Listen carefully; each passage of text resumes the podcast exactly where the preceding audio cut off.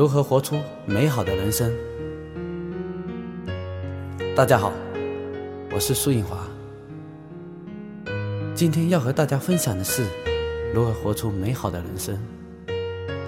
很多人都在抱怨生活的不公，抱怨身边的一切，感觉自己是一个受害者，而这一切全都是因为别人的错。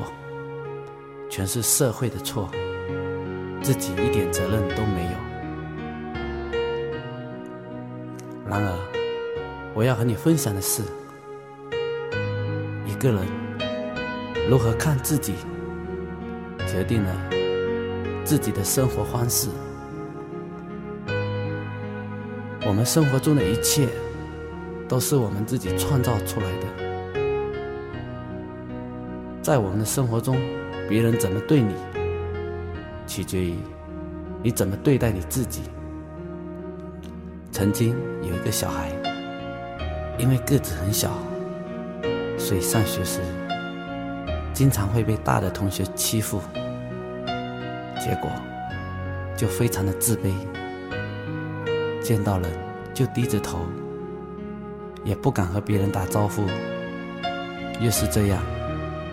其他的同学又是喜欢欺负他，放学回家时，动不动被其他同学一窝蜂而上，按在地上暴打一顿。回家之后，向家里人告状说被打了，得到的答案却是：一定是你自己不讨人喜欢，招惹了别人，别人才会打你。于是以后放学时，他就选择一个人，在人不多的小路上走回家。没想到那些同学知道了，就在路上埋伏着，等他经过时再打他一顿。基本上，他都是被人见一次打一次。每一次回家向家里人哭诉的结果，都是。你不讨人喜欢，所以才被打。那怎么办呢？他决定用零用钱买糖果之类的零食贿赂同学，但没想到同学一看到他有糖果，就打得更凶，逼他拿出更多的糖果。不但没有因为贿赂而讨人喜欢。得到的，却是更多别人对他的侮辱。这样的人生，真是一个悲惨的人生。有一天，他忽然间明白了什么，他觉得自己的人生不应该就这样过下去，他必须要有所反抗，不在沉默中爆发，就在沉默中消失。于是，他偷偷藏了一块石头，放在书包里面。当下次同学见到他一拥而上要打他时，他就像往常一样趴在地上，准备让别人打。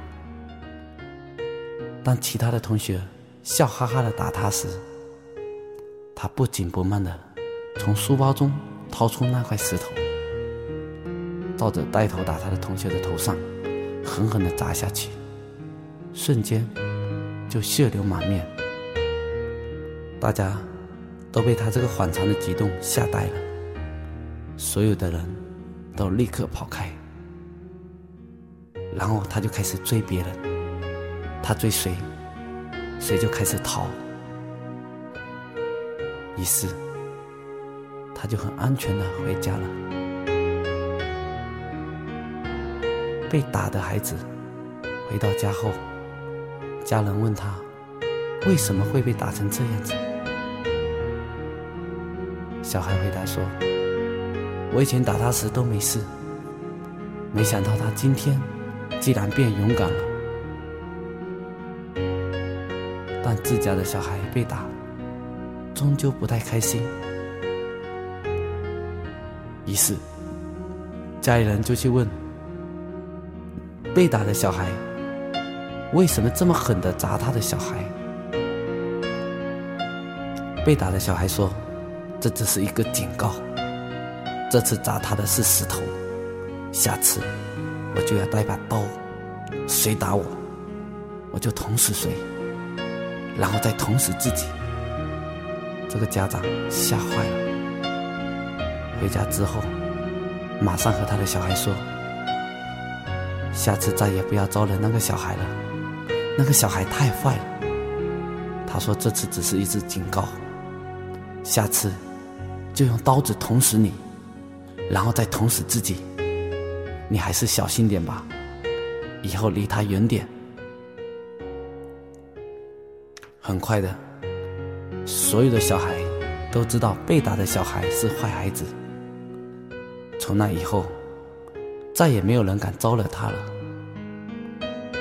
当然，这个小孩并没有像他所说的，身上带着刀。到处行走，也没有成为别人眼中的坏人。相反的，反而有更多的人喜欢和他在一起，因为和他在一起，没有人敢欺负。慢慢的，他就成为一个很有影响力的小孩。亲爱的朋友，不知你从这个故事当中学到了什么？其实人生就是这样，不是得到就是学到。因为我们的人生从我们的收获开始，赢的时候我们收获价值，输的时候我们收获经验。如果不会去总结，我们永远都不可能获得真正的幸福和快乐。要获得幸福和快乐，我们需要拥有强大的能量。当我们的能量大到死都不怕时，试问，这个世界上还有谁敢欺负你？这个世界上所有成大业的人，都是先征服的恐惧，然后再用恐惧去征服别人的人。之所以有人敢欺负你，是因为你的能量还不够大。那是因为你还充满了恐惧，担心别人夺走你的利益，或担心失去什么。而这一切，都是别人抓住你，让你活在恐惧之中的源头。如果你能充满自信的活着，好好的照顾自己的内心世界，喜欢自己，接纳自己，享受自己，那么别人才会喜欢你，接纳你。因为你怎么对待你自己，才是一切问题的根源。现在的人越来越不快乐，为了去寻找快乐，所以我们。去听别人唱歌而快乐。现在的人越来越不快乐，为了去找寻快乐，所以我们选择去听别人讲相声而快乐。现在的人越来越不快乐，为了去寻找快乐，所以我们选择了去各种声色场所，选择一群人的狂欢。体验快乐，表面上我们是快乐的，但内心却是无比的孤独。我们失去了人生的主控权，从而活得无比的痛苦，生活在恐惧之中，无法真实的面对自己，从而无法获得真正的幸福和快乐。在小的时候。我们想唱就唱，想跳就跳，从来不在意别人的眼光，没有恐惧，也没有痛苦，让自己不再成为受害者，战胜我们内在的恐惧，活出真实的自己。创造快乐。这就是生活美好的秘诀。